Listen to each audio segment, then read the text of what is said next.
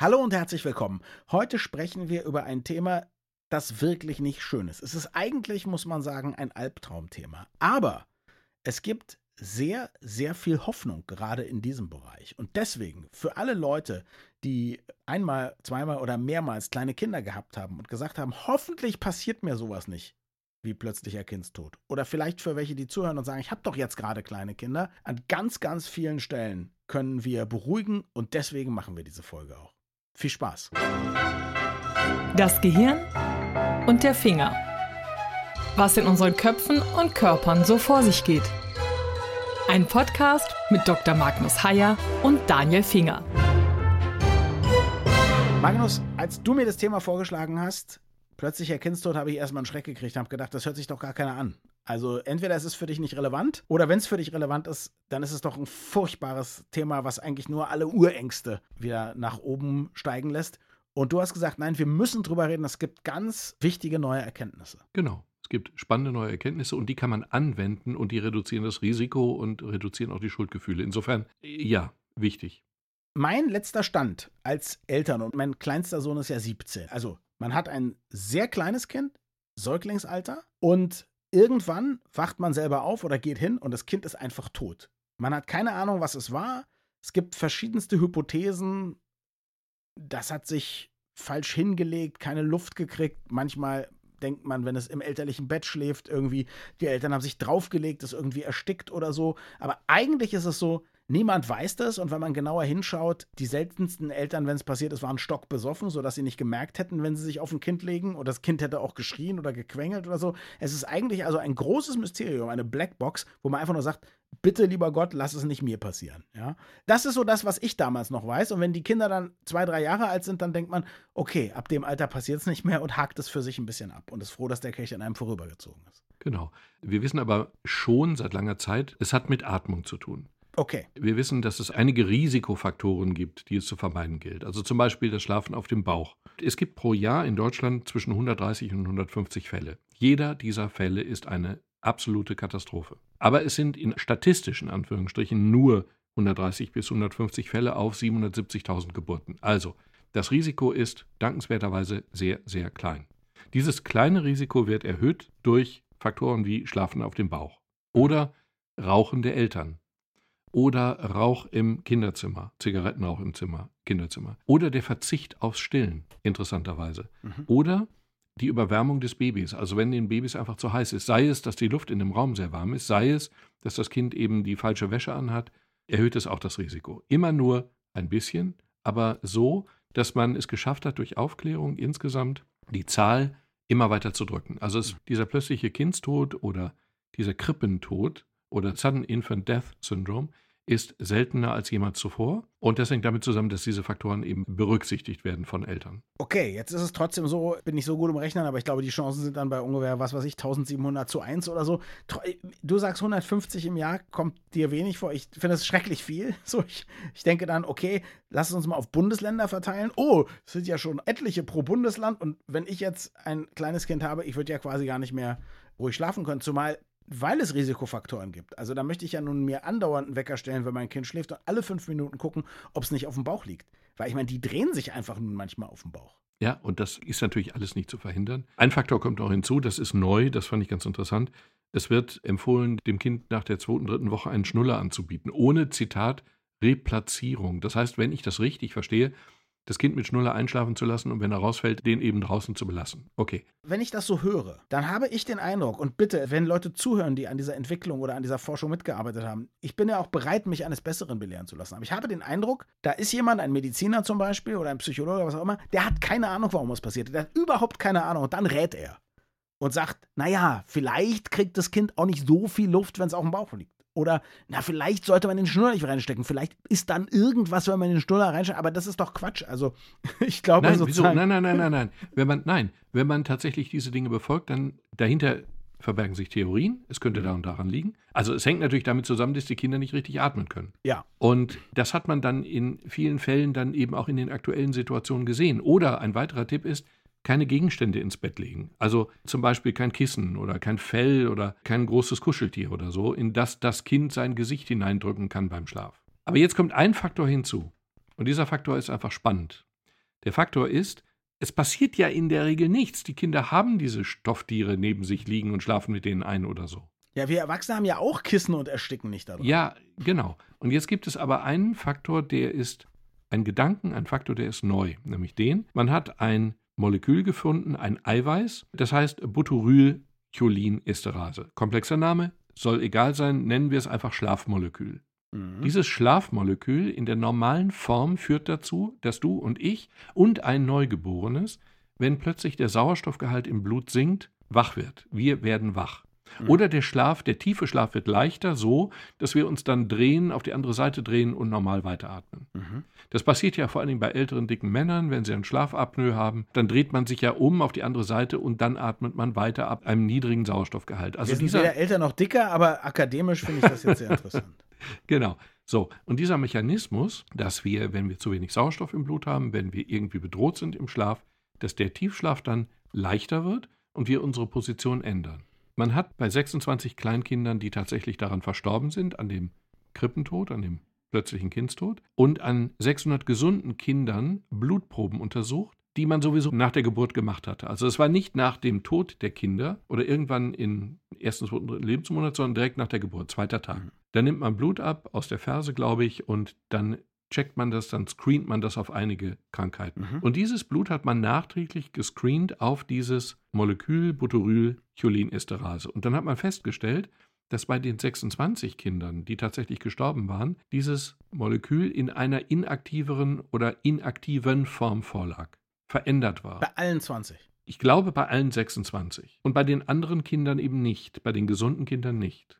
Und man weiß schon länger, dass dieses, also nennen wir es Schlafmolekül, dass das tatsächlich nötig ist für eben diesen Notfallmechanismus, dass, wenn du zu wenig Sauerstoff im Blut hast, dass du dann eben eine leichtere Schlafphase und dich drehen kannst. Das würde bedeuten, du musst ein Problem mit diesem Molekül haben und dann auf einmal sind die Risikofaktoren überhaupt erst Risikofaktoren. Korrekt. Mhm. Ansonsten ist es vollkommen egal. Wahrscheinlich. Gut, ich will jetzt nicht sagen, dann kannst du auch rauchen, wenn das Kind im Zimmer ist. Das ist definitiv immer noch, das ist immer noch falsch. Aber immer äh, übertreiben, ansonsten, ja, ja. genau. Aber ansonsten ist es dann eben nicht wirklich riskant mit Kissen oder Decke oder Plüschtier oder wie auch immer. Ja. Und es wäre fantastisch, wenn man eine Möglichkeit fände, diesen Stoff, dieses Schlafmolekül fit zu machen oder zu ersetzen, sodass ja. man eben aus allen Kindern nicht gefährdete Kinder machen kann.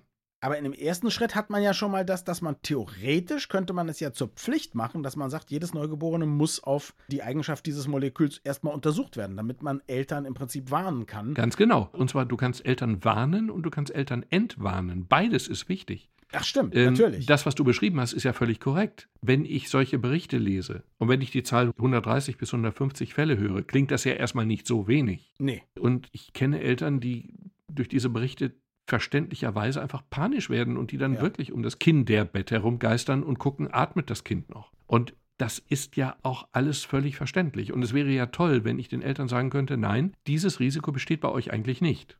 Ja. Das kann man noch nicht zuverlässig sagen. Aber das wäre sozusagen der zweite Schritt, den man machen könnte. Und man könnte die Eltern, die wenigen, die ganz wenigen, die es betrifft, könnte man dann eben sehr ausdrücklich warnen und sagen, ihr müsst in der ersten Zeit und man kann dann ja auch sozusagen diese Schlafapnoe-Kontrollen einführen. Es gibt ja entsprechende Sensoren, mhm. die einfach messen, ob das Kind atmet und ihnen dann klingeln, wenn es es nicht tut. Oder man könnte natürlich auch, es gibt doch diese Sauerstoff im Blut Messgeräte an den Fingern schlichtweg, da kann man doch auch was Babykompatibles erfinden, oder? Könnte man tun. Es wäre doch wahrscheinlich das Einfachste. Vielleicht, das weiß ich nicht. Ja. Aber diese Geräte, die die Atmung messen, die gibt es ja schon.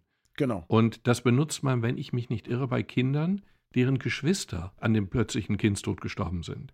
Aha. Weil man davon ausgeht, dass dann das Risiko größer ist. Und jetzt kann man eben feststellen, ob das tatsächlich an diesem Stoff hängt, an diesem Schlafhormon in Anführungsstrichen hängt. Der Begriff Schlafhormon ist meine Erfindung, wohlgemerkt. Aber dieser Stoff, wenn er das Entscheidende ist, und das wird sich jetzt relativ zeitnah herausstellen, dann kann ich den allermeisten Eltern Ängste nehmen und in wenigen Eltern ermöglichen, eben diese Sachen so optimal zu überwachen, dass das Kind nicht sterben kann. Ich wundere mich ehrlich gesagt, dass diese Zusammenhänge erst jetzt klar werden. Ich weiß, dass es ja schon sehr lange, wenn es um Bettnässen geht, man auch weiß, dass ein bestimmtes Hormon bei manchen Kindern erst dann ab der Pubertät produziert wird, ja, und dann gibt sich mhm. das Problem auch. Vorher fehlt es denen einfach und so. Aber auch das ist etwas, was man, glaube ich, vor 20 oder 30 Jahren noch nicht wusste. Ich kann mir vorstellen, dass diese Art Mechanismus für weniger und mehr harmlose Dinge eigentlich, wenn wir da mal angemessene Forschung betreiben würden, dass da noch viel mehr zutage treten könnte. Was meinst du? Ja, angemessene Forschung.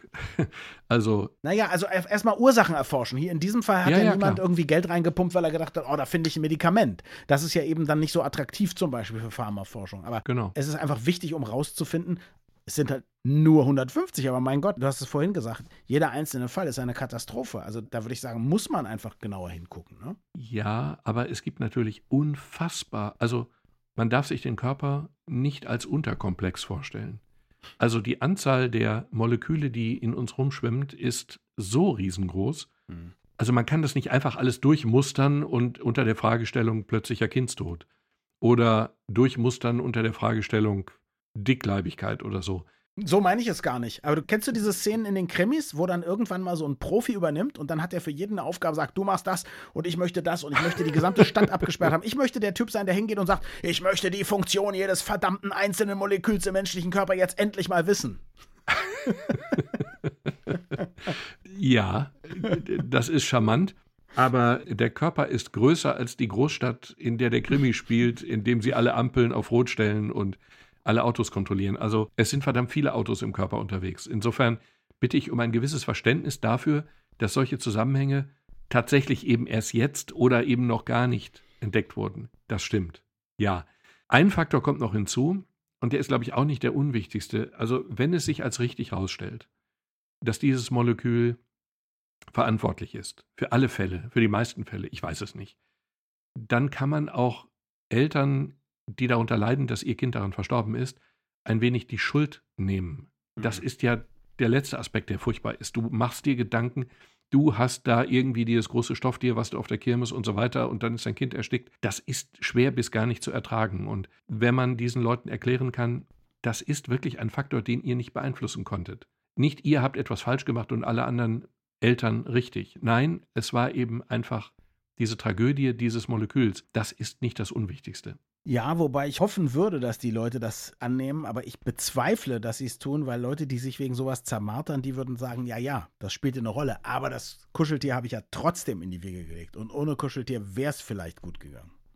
Ja, aber alle anderen Eltern haben ihren Kindern auch Kuscheltiere in die Wiege gelegt mhm. und es ist nicht schief gegangen. Also das relativiert die Schuld schon sehr, wenn man mhm. überhaupt von Schuld sprechen kann. Und das kann man in dem Fall ja gar nicht. Also insofern glaube ich, ich weiß nicht, ob sich dieses Molekül als wirklich der entscheidende Faktor bestätigt. Mhm. Aber wenn es so sein sollte und wenn man es eben leicht testen kann nach der Geburt, dann weiß man einfach wirklich vieles über diesen Vorgang und dann kann man die Kinder über diese ersten Jahre bringen oder das erste Jahr. Interessanterweise ist es ja wohl so, das ist ja eine weitere Frage, die sich daraus ergibt, wieso gibt es diesen plötzlichen Kindstod nicht bei Erwachsenen?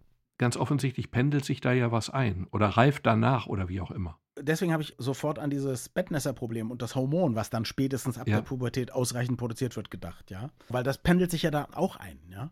Genau, und vielleicht kann man das in irgendeiner Form fördern in diesen wenigen Fällen, dass es schneller reift oder man kann es substituieren, auf Deutsch in irgendeiner künstlichen Form hinzugeben oder so. Wenn das möglich wäre, dann wäre das eine grandiose Lösung eines großen Problems. Ich bin im Nachhinein sehr froh, dass wir dieses Thema auf die Tagesordnung gesetzt haben.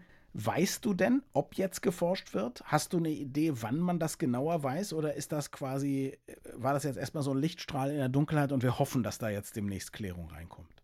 Nein, das war jetzt erstmal ein Lichtstrahl, aber ein Lichtstrahl in der Medizin, in der Forschung der Medizin, führt ganz zwangsläufig dazu, dass die Vorhänge weit aufgezogen werden, und zwar sehr schnell. Es werden sich jetzt genau auf dieses Molekül einige, einige Forscherteams stürzen und werden die ganz offensichtlichen Fragen schnell zu beantworten versuchen. Also insofern gehe ich davon aus, dass wir wirklich sehr schnell sehr viel mehr wissen, zumal es ja total einfach ist, es nachzuweisen und dann eben Zusammenhänge herzustellen. Und ob ich das nun in dem Blut von Neugeborenen teste oder ob ich dann anfange bei Kindern im Alter von 2, 4, 6, 8, 12 Monaten, 24, 48, das ist einfach schnell zu machen und man hat schnell Ergebnisse. Das wird schnell passieren. Danke fürs Zuhören und bis zum nächsten Mal. Wir freuen uns immer über Feedback an mail.gehirnfinger.de.